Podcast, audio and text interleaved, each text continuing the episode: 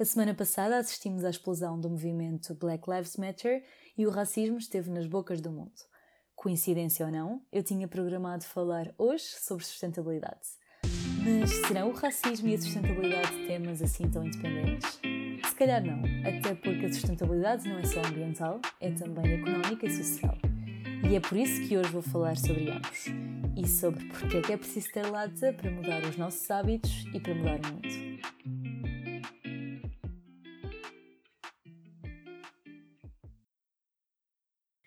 E estamos no ar! Sejam muito bem-vindos a mais um episódio do É Preciso Ter Lata. O episódio de hoje, na minha programação inicial, era sobre a sustentabilidade na moda. No entanto, tive que fazer aqui uma reprogramação porque, como certamente sabem, se não vivem debaixo de uma pedra, esta semana que passou esteve muito centrada no tema do racismo, pelo episódio que aconteceu, infelizmente, nos Estados Unidos, do assassinato do George Floyd um, às mãos da polícia, que veio reacender aqui todo o movimento do Black Lives Matter. E portanto eu não queria passar eh, por cima disso, não passei de todo por cima disso no meu Instagram durante esta semana e portanto achei que não tinha lógica hum, seguir com o podcast como se não fosse nada e portanto reorganizei aqui um bocadinho eh, as hostes e reorganizei aqui um bocadinho aquilo que queria falar e portanto hoje vamos falar sobre porque é que é preciso ter lata para mudar os nossos hábitos e, consequentemente, mudar o mundo. E hum, eu não vou falar eh, só de racismo, até porque, até antes disto tudo acontecer e desta hum, bomba, entre aspas, estalar agora, eu já tinha pensado fazer eh, um episódio da segunda temporada sobre o racismo. Eu queria trazer eh, alguma convidada que pudesse ter uma experiência um bocadinho mais na primeira pessoa que eu. No entanto, depois de estudar muito e de ler muito durante esta semana, percebi que o tema da hum, justiça social e da justiça racial está muito ligado com o tema da sustentabilidade, muito mais do que aquilo que se poderia pensar. A sustentabilidade não é só ambiental, a sustentabilidade também é económica e social, e neste sentido está muito, muito, muito relacionada ainda com os problemas raciais. E portanto, este episódio vai ser assim uma grande bagunça entre os dois temas, porque hum, lá está, havendo muitas relações, existem também muitos paralelos e hum, eu não queria de todo passar esta questão em branco, porque acho que agora é o momento para falar disto, agora é quando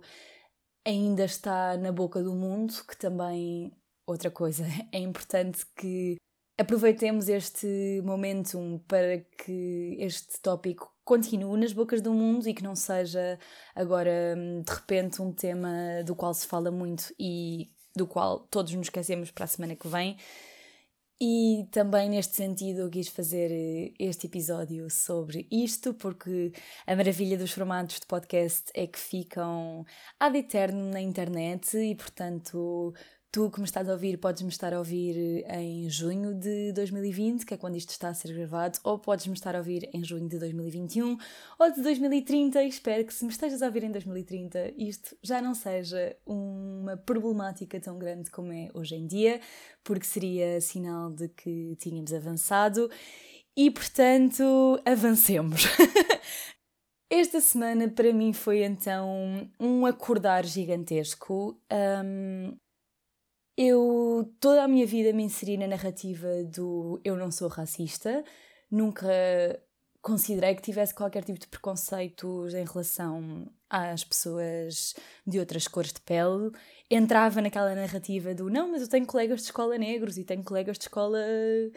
indianos e tenho colegas de escola que não são brancos, portanto eu não sou racista e hoje em dia vejo que mesmo este tipo de comentários tinham um fundo que se calhar não era. Aliás, o fundo estava lá, as boas intenções estavam lá, mas se calhar não eram os comentários mais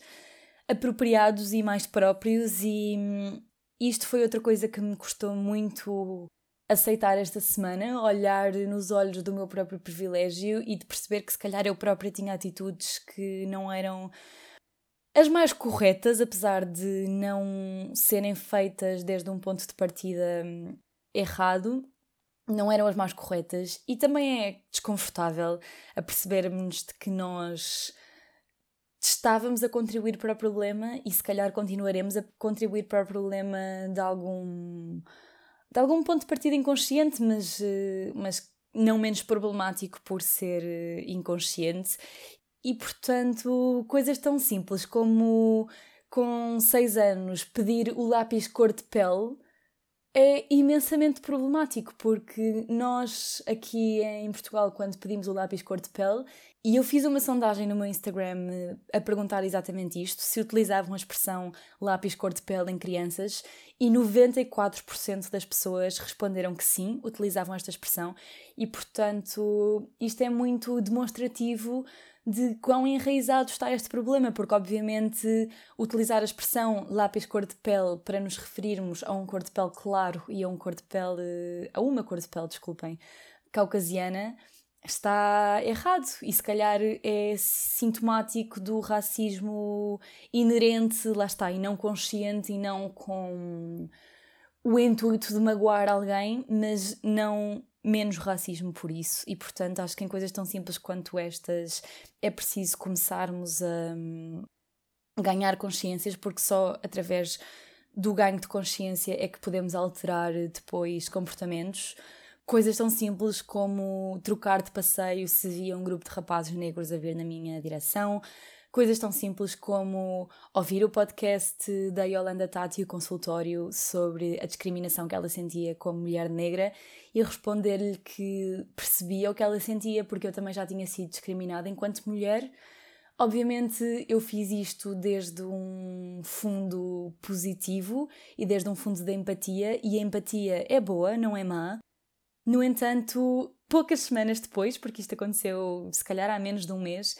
poucas semanas depois percebo que mesmo isto que eu lhe disse era colocar-me a mim própria no centro da narrativa. De uma narrativa que não é minha, porque eu posso sim ter sofrido discriminação por ser mulher,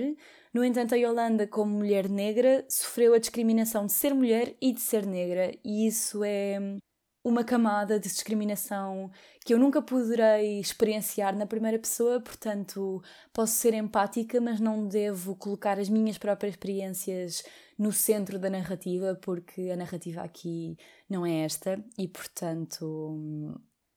Sim, acho que isto é um exemplo de como é difícil, eh, se não pensarmos conscientemente sobre estes assuntos, é difícil deixarmos de nos colocar a nós próprios no centro e depois, a partir do momento em que o fazemos, pensamos como é que eu fui tão insensível ao ponto de fazer isto sem nenhum tipo de maldade, sem nenhum tipo de hum, má intenção. No entanto, lá está, mesmo sem má intenção, poderemos ser parte do problema e parte do sistema, e é por isto que conversar é tão importante e conversar com pessoas que não sejam iguais a nós, seja porque têm outro cor de pele, seja porque são homens e nós mulheres, seja porque são de outro estrato social, seja porque são de outra nacionalidade. Eu sou muito apologista hum, da conversa e da troca de experiências em qualquer campo, e neste em específico é muito importante nós ouvirmos as experiências dos outros, porque hum, a Nuna, do Instagram It's Nuna, ela disse que não devemos desvalorizar o poder de uma conversa, porque nós não podemos experienciar tudo nesta terra, só podemos experienciar as nossas próprias experiências, passando aqui a repetição, e portanto, só ao ouvir as experiências dos outros é que podemos verdadeiramente pôr-nos no lugar deles. E portanto, muitas vezes a conversa é exatamente o ponto de partida para a mudança. E ela disse isto, não exatamente por estas palavras, mas eh, basicamente a ideia era esta: e isto ficou muito marcado na cabeça porque de facto é isto, é muito importante nós conversarmos e a partir da conversa, se calhar começarmos a nossa jornada de educação, de nos educarmos e há imensos recursos online, seja sobre esta questão do racismo, seja sobre a questão da sustentabilidade e a educação sempre foi o meu foco.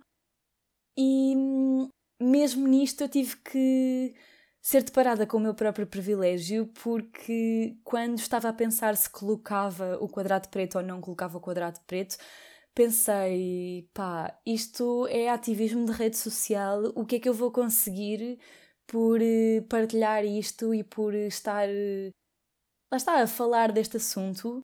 E depois pensei, eu falo de tantos outros assuntos. Eu falo da literacia para a saúde, eu falo da importância da sustentabilidade, eu falo sobre a importância do body positivity no verdadeiro espectro inclusivo da palavra. Eu falo de tantas coisas, porque é que este assunto especificamente estou com dúvidas em falar sobre ele? Porque é que este assunto especificamente me está a incomodar o facto de eu ir ou não tomar uma posição? E se calhar isto em si mesmo é parte do sistema racista, é parte do sistema. Lá está, do racismo institucional que está montado à parte do nosso consciente e à parte do não sermos racistas individualmente. E, portanto, sim, mesmo esta experiência obrigou-me a olhar este meu privilégio privilégio nos olhos e, e decidir que ia falar, porque não era sequer uma possibilidade não falar, porque se eu acredito que a educação para a sustentabilidade e para a saúde e para tantos outros assuntos faz diferença, e se eu acredito que falar destes assuntos nas redes sociais faz diferença, isto acaba por ser um ativismo de redes sociais na mesma. E eu sei que este ativismo funciona, nomeadamente, por exemplo, em relação à sustentabilidade, porque já recebi dezenas, eu diria que até centenas de mensagens de seguidoras a dizerem-me que alteraram os seus hábitos de consumo pelas partilhas que eu faço, a dizerem-me que são mais conscientes hoje em dia nas suas compras, a dizerem-me que não compram tanto em lojas de fast fashion, a dizerem-me que não compram tanto de todo, ponto. E portanto, eu sei que isto funciona. E se eu sei que isto funciona, porquê é que eu não utilizo a minha voz também para chamar a atenção de outros assuntos que não sejam só estes que me tocam a mim, mais particularmente pela razão que seja, e porque é que eu não chamo a atenção para outros assuntos, como pode ser o racismo. A Yolanda Tati fez uns stories espetaculares que eu até partilhei no meu Instagram, está no destaque Black Lives Matter, podem ver ainda. E nestes stories ela dizia: a partir do momento em que vocês excluem ou retiram desta situação, Sendo humanos, já que não fazem parte desta equação, o que estão a fazer é diminuírem-se a vocês mesmos na vossa utilidade como tecido social. E estas palavras, lá está, razonaram tanto, tanto, tanto comigo, porque era isto que eu estaria a fazer se não falasse, estaria a diminuir a minha utilidade como potencial agente de mudança social, que eu sei que tenho potencial para ser um agente de mudança, porque já ouvi noutros campos e portanto, o facto de eu estar a assistir a este grande movimento a escala global a acontecer e não unir a minha voz ao mesmo, estaria a fazê-lo a 200% a partir do meu próprio privilégio como pessoa branca, que tenho o privilégio de que isto não é um assunto meu, entre aspas, porque é um assunto meu e é um assunto de todos. Mas como a minha vida não é afetada diretamente por este tipo de discriminação, não falo dele ou não falaria dele. E isto no seu âmago também é privilégio. E isto foi uma das coisas das quais eu me apercebi esta semana, e portanto, tudo isto para dizer que depois de ler muito estudar muito e ouvir muito, me apercebi que não é sequer uma opção não falar, não é sequer uma opção não utilizarmos a nossa voz e pessoas como eu, que se calhar tenho 40 mil pessoas a ouvirem-me, sim, tenho um megafone social, tenho uma plataforma que pode fazer ainda mais diferença. No entanto, que ninguém sinta que não pode fazer a diferença porque não tem seguidores nas redes. Qualquer mesa de jantar é um excelente ponto de partida. Eu disse isto a várias das minhas seguidoras que me escreveram sobre o que é que poderiam fazer não é preciso falar para 10 mil pessoas para se ter um impacto. Se calhar, se falarmos para 10 pessoas que estejam sentadas connosco a jantar e conseguirmos pô-las a pensar, e se essas 10 pessoas forem falar com outras 10 pessoas, pensem quão rapidamente estas ideias se poderiam espalhar. Eu até fiz uma analogia com o coronavírus, porque acaba por ser isto: a informação em si mesma é um vírus, é um vírus super eh, poderoso e sinceramente acredito que é a maneira através da qual nós poderemos fazer diferença e se calhar também é a maneira que é mais desconfortável para nós mesmos de o fazer, porque é muito mais fácil discutir com um desconhecido que discutir eh, com os nossos pais, com os nossos irmãos, com os nossos amigos, com os nossos familiares. É muito mais difícil plantar cara, eh, bater o pé a pessoas que nos são queridas que a pessoas que não conhecemos de lado nenhum. E é exatamente por isto que estas também serão as conversas mais importantes. E hum, lá está. Tudo isto em relação ao racismo, como poderia estar a dizer em relação à sustentabilidade. E pode-se pensar numa primeira análise que estes dois temas estão em patamares eh, de importância, por assim dizer, diferentes. No entanto, se pensarmos bem, quanto mais estudo e quanto mais leio, mais acredito nisto, a própria sustentabilidade está muito assente na equidade social e quando a balança da sustentabilidade está hum, desregulada, muitas vezes é porque a própria balança da justiça social está desregulada e tantas vezes é na direção exatamente das minorias e das pessoas de cor. E eu aqui peço desde já desculpa porque tenho um problema de linguagem porque não sei muito bem, honestamente, qual é que é o termo que se deve aplicar, porque pessoas de cor em si mesmo parece-me redutor, porque de cor somos todos, em rigor. Não sei se estou a ser eh, racista ou não, ou delicada ou não nesta reflexão, mas dizer que somos de cor implica o quê? Porque só pessoas mais escuras é que são uma cor, porque a minha cor de pele por ser mais clara não é uma cor. Pronto, é difícil porque vem de anos e anos e anos de utilização de, de rogatória, não sei se estou a dizer isto bem, mas pronto, dos uh, termos, portanto, não se sabe se se há de dizer negro, pessoa de cor. Isto hum, será um tema a estudar melhor por um lado e a discutir no episódio futuro do podcast sobre racismo e peço desde já desculpa por não saber neste momento qual é que é a melhor eh, linguagem a empregar neste, neste caso. Isto para dizer que, em rigor, em rigor,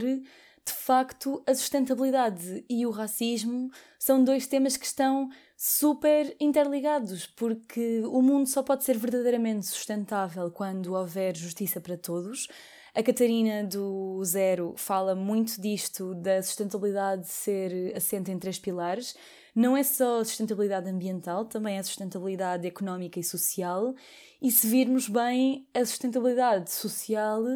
muitas vezes está assente exatamente na ideia de discriminação das pessoas de cor e na ideia da discriminação em termos de hum, oportunidades das minorias. Ela falou outro dia de uma questão muito pertinente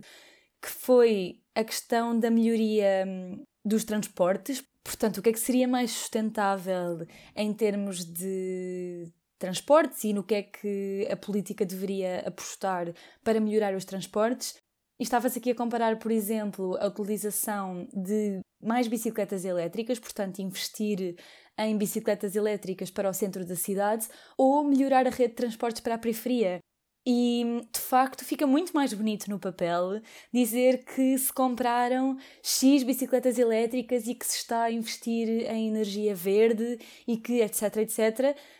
Quando se calhar é mais importante e é mais urgente neste momento melhorar a rede de transportes que vai para a periferia, onde vivem pessoas menos privilegiadas, onde vivem muitas pessoas de cor e que não têm acesso a outro tipo de meios de transporte.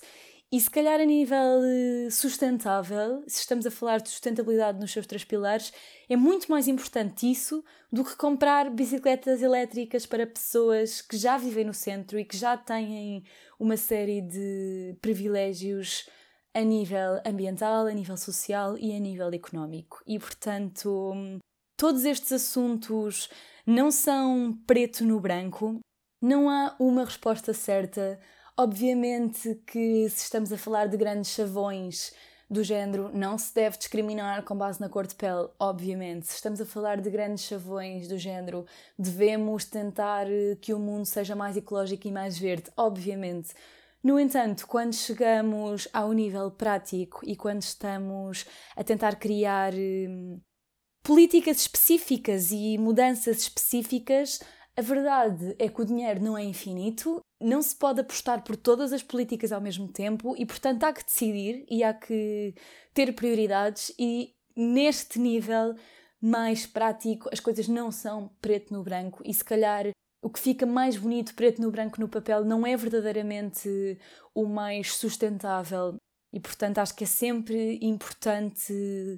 conversar sobre estes assuntos e é aqui que a representatividade é tão tão importante porque se estas pessoas que têm estes problemas não tiverem um lugar à mesa e não puderem expressar os seus problemas e as suas preocupações, as pessoas que são privilegiadas não vão sequer pensar que estas preocupações existem, porque lá está. Não que isso venha do sítio errado no nosso interior, mas pura e simplesmente porque isso não são os nossos problemas e, portanto, nós não vamos pensar que se calhar há falta de autocarros a ligar, eh, estou a inventar, mas Lisboa com a Amadora, porque nós vivemos no centro de Lisboa, ou eu falo por mim, vivo no centro de Lisboa. Portanto, se calhar eu vou dizer sim, sim, ótimo, bicicletas elétricas é uma ótima ideia e não vou ser consciente de que há coisas mais importantes neste momento e que o dinheiro não chegando para tudo tem que ser desviado dos pontos que são mais importantes para mim porque há um ponto que é muito mais importante para outra pessoa e que, em termos de tecido social, é um problema que é muito mais urgente que o meu problema neste momento, porque eu já tenho acesso a transporte. E aqui entrando com a questão das palavras do Black Lives Matter, ao dizer Black Lives Matter, ninguém está a dizer que as outras vidas não importam. Ninguém está a dizer que all lives don't matter. Mas fazendo aqui um bocadinho a analogia com o feminismo, porque penso que talvez seja uma boa forma de perceber, ao dizermos feminismo, não estamos a dizer que queremos mais direitos para as mulheres que para os homens, estamos a dizer que queremos igualdade porque as mulheres foram até ao dia o sexo que foi, ou o género, desculpem, que foi hum, discriminado e, portanto, ao dizer Black Lives Matter, estamos a dizer exatamente a mesma coisa. Estamos a dar ao movimento o nome do grupo que foi discriminado até ao momento, o que não quer de todo dizer que as outras não importem. E fazendo aqui a ponte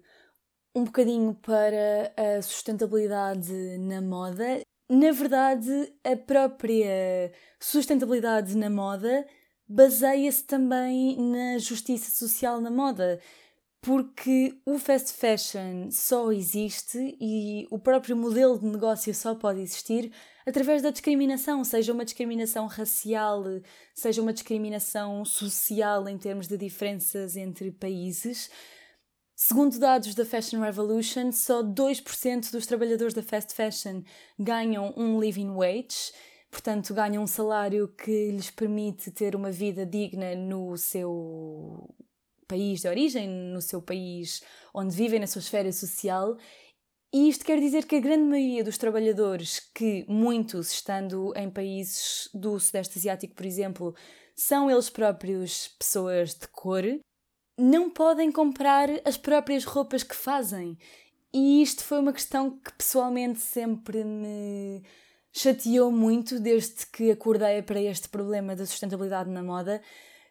Porque é que temos uma loja de fast fashion, uma grande cadeia, a fazer uma camisola com um slogan feminista, por exemplo, como pode ser We Should All Be Feminists, como pode ser qualquer outra coisa, quando essa própria camisola foi feita num país onde as pessoas não são pagas o suficiente para viverem dignamente, foi feita por alguém a quem não se garantiza minimamente os mínimos direitos humanos, que não tem condições de trabalho dignas. Com que moralidade é que se estampa numa camisola todos devíamos ser feministas, quando depois o próprio ADN dessa marca e o próprio modelo de negócio em que está assente e como trabalha vai absolutamente em contra do feminismo. E quem diz o feminismo diz a sustentabilidade ambiental ou diz agora o movimento do Black Lives Matter. Isto é tudo um problema comum, isto é o problema de utilizar como estratégia de marketing movimentos sociais, muitas vezes que lutam pela justiça social, ambiental, económica, etc., quando esses movimentos são diametralmente opostos e contraditórios com o modelo de negócio das marcas. E aqui podemos falar do famoso greenwashing, que, segundo a grande referência da internet que é a Wikipédia, é, e passo a citar,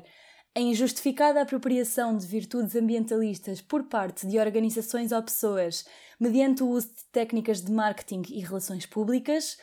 Tal prática tem como objetivo criar uma imagem positiva diante da opinião pública acerca do grau de responsabilidade ambiental dessas organizações ou pessoas, ocultando ou desviando a atenção de impactos ambientais negativos por elas gerados. E, portanto, eu acho que não é preciso ser eh, um gênio, só é preciso pensar um bocadinho sobre as coisas para ver que isto é absolutamente imoral. E, obviamente, tem que se começar por algum lado, e aqui também há uma dicotomia difícil que é por um lado, se temos as grandes cadeias a falar da importância do ambiental, essas cadeias têm uma grande plataforma e se calhar vão acordar alguns consumidores para a importância de pensar sobre estas questões e da importância da sustentabilidade. Por outro lado, é muito fácil que se fique pelo muito superficial, que se fique pela hum, importância de usar algodão orgânico, por exemplo, e quem já estudou alguma coisa de sustentabilidade sabe que a sustentabilidade não é isso, ou não se resume a isso. E portanto, por um lado, isso pode ser positivo, quanto mais pessoas falarem, melhor. Por outro lado, temos este problema de falar destes assuntos de uma maneira super superficial e de uma maneira não verdadeiramente interessada em contribuir para a mudança. E com a sustentabilidade isto acontece já há um bom tempo e agora este problema sistémico pode estender-se e vai estender-se e já está a estender-se a outros movimentos como podem ser o feminismo ou o Black Lives Matter. E lá está, estas questões não são preto no branco. É importante que as marcas falem, mas mais importante que as marcas falem é que put your money where your mouth is e que adotem políticas que de facto promovam algum tipo de mudança. E resumindo e concluindo, queria dizer que a sustentabilidade não é simples, não é só algodão orgânico, não é só preto e branco, tal como as questões raciais também não são só eu não sou racista ou eu sou racista. Existe toda uma escala de cinzentos no meio, pessoas como eu própria que se consideram não racistas, podem ter atitudes racistas inconscientemente e, portanto, é importante conversarmos e é importante refletirmos e é importante pensar sobre estas coisas e é importante termos um papel ativo e não só um papel passivo. Já não chega não ser racista, temos que ser antirracistas, já não chega não ser eh, misógino, temos que ser feministas, temos que lutar pela igualdade de oportunidades, já não chega não tomar banhos tão compridos porque estamos a esvaziar o Alqueva. Não, temos que estudar sobre a sustentabilidade e temos que ter um papel ativo na promoção da sustentabilidade. E hum, lá está, a educação é a base de tudo. Há uma ideia errada, se calhar, de que estes problemas só existem no estrangeiro. Estes problemas existem em Portugal, existem na Europa e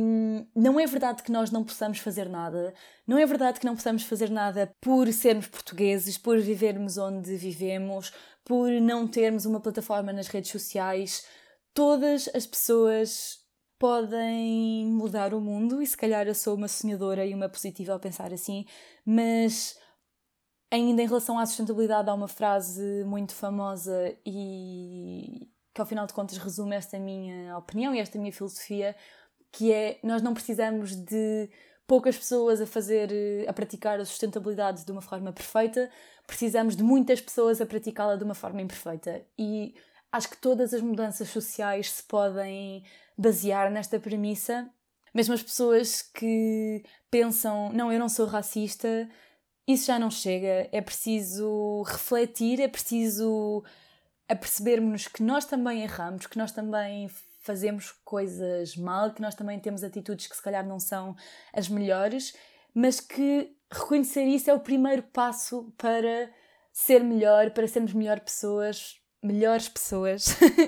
para hum, avançar em termos de sociedade e que a sociedade seja mais ética que aquela que herdámos dos nossos pais. E, portanto, assim em jeito de conclusão, o que é que nós podemos fazer para melhorar estes problemas, para melhorar a nossa atitude em relação à sustentabilidade, ao racismo, etc, etc, todos os problemas sociais. Lá está, este episódio ficou uma grande amálgama, mas esta primeira parte é comum a tudo. Em primeiro lugar, podemos educar-nos, podemos ouvir podcasts, ver documentários, ler livros, uma coisa tão simples como diversificar o nosso feed de Instagram, seguir mais pessoas de cor, seguir mais pessoas que falem de sustentabilidade,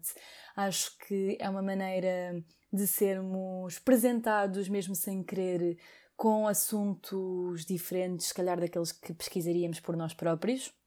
Podemos assinar petições relativas a estes assuntos para que possam chegar ao espectro político. Podemos doar dinheiro, ou se não tivermos dinheiro ou não quisermos, doar o nosso tempo como voluntários a associações que tratem destes assuntos. Obviamente,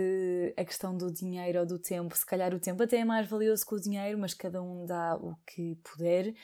Podemos fazer coisas tão simples como ser uma voz que defenda estas causas importantes e estas causas em que acreditamos, mesmo quando é desconfortável, porque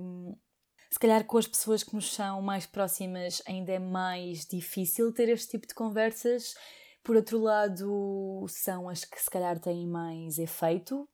Também nesta linha, ser eh, ativista e vocal nas redes sociais também. Não é preciso insultar, não é preciso ser eh, eu ia dizer desagradável, mas lá está. Desagradável, se calhar, vamos ser porque as nossas palavras vão obrigatoriamente provocar algum tipo de reação ou de pensamento na pessoa a quem estamos a chamar a atenção. Mas isso não quer dizer que estejamos a ser maus, isso não quer dizer que estejamos a insultar ou que estejamos a queimar na praça pública, isso quer dizer que estamos a utilizar o nosso próprio privilégio para chamar a atenção de algumas pessoas que hum, não tiveram ou podem não ter tido uma atitude 100% correta, e isto eu quero reforçar que as nossas atitudes, ou uma das nossas atitudes, não nos define. E não devemos também interpretar erradamente ou levar logo para o ataque e para a negativa o facto de alguém nos estar a chamar a atenção. Eu própria, em muitas das partilhas que fiz, tive seguidoras que me perguntaram que puseram em causa aquilo que eu disse e que me perguntaram, Mariana, mas não achas que isto que tu estás a dizer, mesmo desde um ponto de vista de chamar a atenção para este assunto, pode ser problemático desde este outro prisma? E muitas vezes tinham razão, e é através destas conversas e destes reparos que nós avançamos e que vamos melhorando e melhorando e melhorando enquanto pessoas. E portanto, eu acho que quando alguém nos faz um reparo, tomar o como é que eu ia dizer? Adotar a perspectiva de que aquela pessoa só está a fazer aquilo para ser má e para ser desagradável e porque não nos quer bem e porque nos quer humilhar na praça pública e porque nos quer insultar é um ponto de vista um bocadinho imaduro e imaturo e hum, ninguém ganha muito com isso e vou passar à frente desta polémica. Na nossa vida offline podemos fazer coisas tão simples como pensar sobre aquilo que fazemos e sobre aquilo que vemos as pessoas fazer à nossa volta. Uma coisa tão simples como eu estava a pensar na minha experiência pessoal, eu, enquanto crescia, sempre tive colegas negros na turma e uma coisa tão simples que eu fazia como pedir para lhes tocar no cabelo. E eu fazia isto enquanto criança, eu era por curiosidade, não tinha qualquer tipo de maldade No entanto, nunca ninguém falou comigo, nem nenhum professor, nem os meus pais, nem, nem sequer as próprias pessoas ou algum dos meus colegas sobre o que é que isto fazia a pessoa sentir e que se calhar os meus colegas em específico não ficavam incomodados, mas a verdade é que a mim ninguém me pedia para tocar no meu cabelo por ser tão liso, por exemplo, e é verdade que isto pode ser feito desde um ponto de vista puramente curioso e da inocência das crianças, mas eu acho que se nós, como crianças brancas, nos falassem mais sobre o racismo desde pequenas, se calhar teríamos outro tipo de perspectiva também. E, e de facto é um privilégio que a nós não nos seja falado sobre o racismo porque todas as crianças negras, pelo menos todas as pessoas que eu ouvi contarem a sua história, todas sem exceção eram muito conscientes do facto de terem pele escura desde crianças e, portanto, mesmo isto, estamos no nosso privilégio de, de não sermos conscientes e, portanto, é outra maneira que podemos alterar. Podemos votar, obviamente, em partidos que defendam as nossas ideias e que tenham medidas concretas para fazer, porque é muito bonito, lá está, no papel defender a igualdade, mas as coisas têm que sair do papel e, portanto, votar a todos os níveis do Estado, obviamente, é muito, muito, muito importante. Fazendo aqui a ponte mais para a sustentabilidade e para a moda, podemos, se calhar, tentar falar com as marcas de que gostamos para perguntar quais são as políticas de inclusividade e de sustentabilidade ambiental e social que elas têm, tentar hum, provocar um bocadinho a mudança neste sentido também. Coisas tão simples, mas tão, tão importantes em termos de representatividade, como ter mais modelos negras nas suas campanhas, como empregar pessoas negras na sua produção, como apoiar marcas que sejam 100% criadas por pessoas de cor, como pode ser a Champagne Mama da Yolanda Tati, porque estas pessoas com esta riqueza vão gerar mais oportunidades e vão gerar mais um, consciencialização para os seus próprios problemas. Portanto,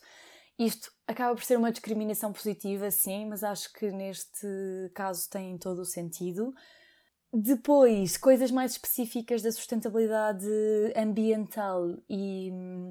lá está, isto ia ser o foco a 100% deste episódio, portanto eu já tinha isto preparado e não quero deixar de o dizer. Coisas muito fáceis, mas com muito impacto que podemos fazer são promover a economia circular, quem não sabe o que é a economia circular, basicamente é um tipo de sistema que promove a utilização dos bens materiais ou dos bens por várias pessoas para que não haja valor que esteja parado à espera de ser usado. E exemplos disto podem ser pelo motor sharing, que é vocês em vez de terem uma moto própria, por exemplo, alugarem aquelas motas que se podem alugar entre, dentro das cidades para que aquele recurso não esteja parado quando vocês não o estão a utilizar. Outro dia no Instagram vi uma coisa muito interessante também que era alugar roupa de grávida. Se pensam, por exemplo, ter poucos filhos e ou ter um filho só, ou mesmo que não, mesmo que queiram ter muitos, a roupa de grávida, por exemplo, é uma coisa que obviamente é limitada no tempo e, portanto, podem alugar em vez de comprar. A roupa de festa é exatamente a mesma coisa, portanto, a economia circular tem um grande potencial ambiental.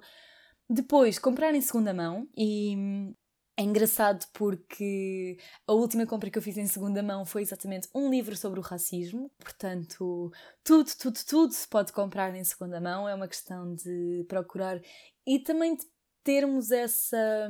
consciência à partida de procurar primeiro em segunda mão em vez de irmos diretamente a uma livraria para comprar o livro. Em relação às compras em geral, deixar de comprar à desvairada, deixar de comprar só porque sim, neste sentido a mim ajuda-me muito, muito, muito a fazer listas para ter noção daquilo que, por um lado, eu comprei e depois, por outro lado, para ter noção das coisas que eu tenho. E exatamente nesta linha de pensamento, pensem no que é que vocês precisam, porque eu acho que ficou muito na moda aquela questão do kit sustentável, entre aspas, tipo, todos temos de ter palhinhas reutilizáveis e garrafas de água reutilizáveis e não sei o que é reutilizável, mas, por exemplo, as palhinhas, se vocês não usam palhinha, não há necessidade nenhuma de irem comprar palhinhas reutilizáveis, porque vai acabar por ser um desperdício de recursos na mesma. Portanto, acho que há que adaptar um bocadinho a cada um e à nossa vida. Algumas coisas reutilizáveis que eu utilizo e que sugiro muito são a garrafa d'água, eu pessoalmente gosto mais de vidro, reutilizável para não utilizar de plástico andar sempre com um saco de pano na nossa mala para não ter que utilizar tantos sacos, sejam de plástico, sejam de papel, atenção, porque o facto de nós mudarmos o foco e em vez de utilizarmos sacos de plástico descartáveis, utilizarmos sacos de papel descartáveis, se calhar é tão mau ou ainda pior, porque, por exemplo, o papel, se ficar com gordura, já não vai poder ser reciclado, quero eu dizer, e portanto há que pensar muito bem na profundidade da sustentabilidade e não ficar só pelo, pelo superficial. E mesmo em relação aos sacos de pano, um saco de pano só é sustentável se for utilizado ao longo de anos e anos e anos, porque em relação a um saco de plástico consome de facto mais recursos para a sua produção, portanto, reutilizem as coisas que têm à muerte, como dizem os espanhóis, o máximo que vocês conseguirem. Outras coisas reutilizáveis que eu recomendo a 200%, e esta já falei no podcast aqui, é o copo menstrual. A sério, se ainda não utilizam, façam o investimento de comprar um copo menstrual. Todo o desperdício de produtos de higiene feminina que se pode poupar pela utilização de um único copo ao longo de 5, 10 anos é imenso, imenso, imenso. E portanto, só aqui já vão ter um impacto brutal Pronto, não vou estar aqui a dar 50 mil dicas específicas. Sigam a Catarina do Zero, que é a grande rainha da sustentabilidade aqui em Portugal, como eu lhe costumo chamar, no Instagram. Ela tem 50 mil dicas e, e vejam quais é que podem pôr em prática na vossa vida e fazerem 3 de 10 dicas. É melhor do que não fazerem nenhuma. Ninguém pede que seja perfeito logo ao princípio e isto não é uma questão de pirâmide, não é ou se faz a de cima ou já não importa fazer nada. Isto é uma soma, portanto, tem que se ir fazendo isto e mais isto e mais isto e mais isto e, portanto, façam aquilo que puderem e pouco a pouco vão ver que vão melhorando. E sim, tudo isto para dizer que a mudança está ao alcance de todos, que qualquer passo é um passo e que ao final de contas não é por não se poder fazer tudo que não devemos fazer nada, se é que me faço entender. E acho que vamos ficar por aqui. Este episódio foi uma amálgama gigante de ideias. Eu espero que tenha tido sentido e espero que não tenha sido demasiado confuso, mas lá está. Eu não queria mesmo, mesmo, mesmo passar por cima deste movimento e de todos estes acontecimentos que aconteceram, acontecimentos que aconteceram esta semana como se não fosse nada, porque eu acredito piamente que esta semana foi história, que um dia os nossos filhos e os nossos netos vão ler sobre isto nos livros de história e, portanto, não queria deixar de, de falar nisto. E para a semana voltamos à nossa programação inicial. Fica prometido para a segunda temporada um episódio sobre estes assuntos. Eu já convidei as pessoas e espero muito, muito, muito que aceitem. Um, espero muito, muito, muito também que as fronteiras abram finalmente para que eu possa ir a casa para poder gravar presencialmente. Mas enfim, são outros 5 cêntimos. Vou-me calar. Toda esta semana fez-me pensar imenso e, portanto, eu espero que tenha utilizado essa plataforma que tenho como deve ser e espero que tenha posto também quem me segue a pensar um bocadinho as pessoas que concordam a 100% comigo, as pessoas que não concordam a 100% comigo, eu acho que ao final de contas é através da partilha da conversa que vamos avançando e ser sustentável também é isto, ser sustentável também é promover mudança social que seja prolongada no tempo, que seja sostenida. Desculpem que estamos sempre coisas, estamos sempre a sair coisas em espanhol. Mas pronto, vou-me calar, espero que tenham gostado e vemos para a semana.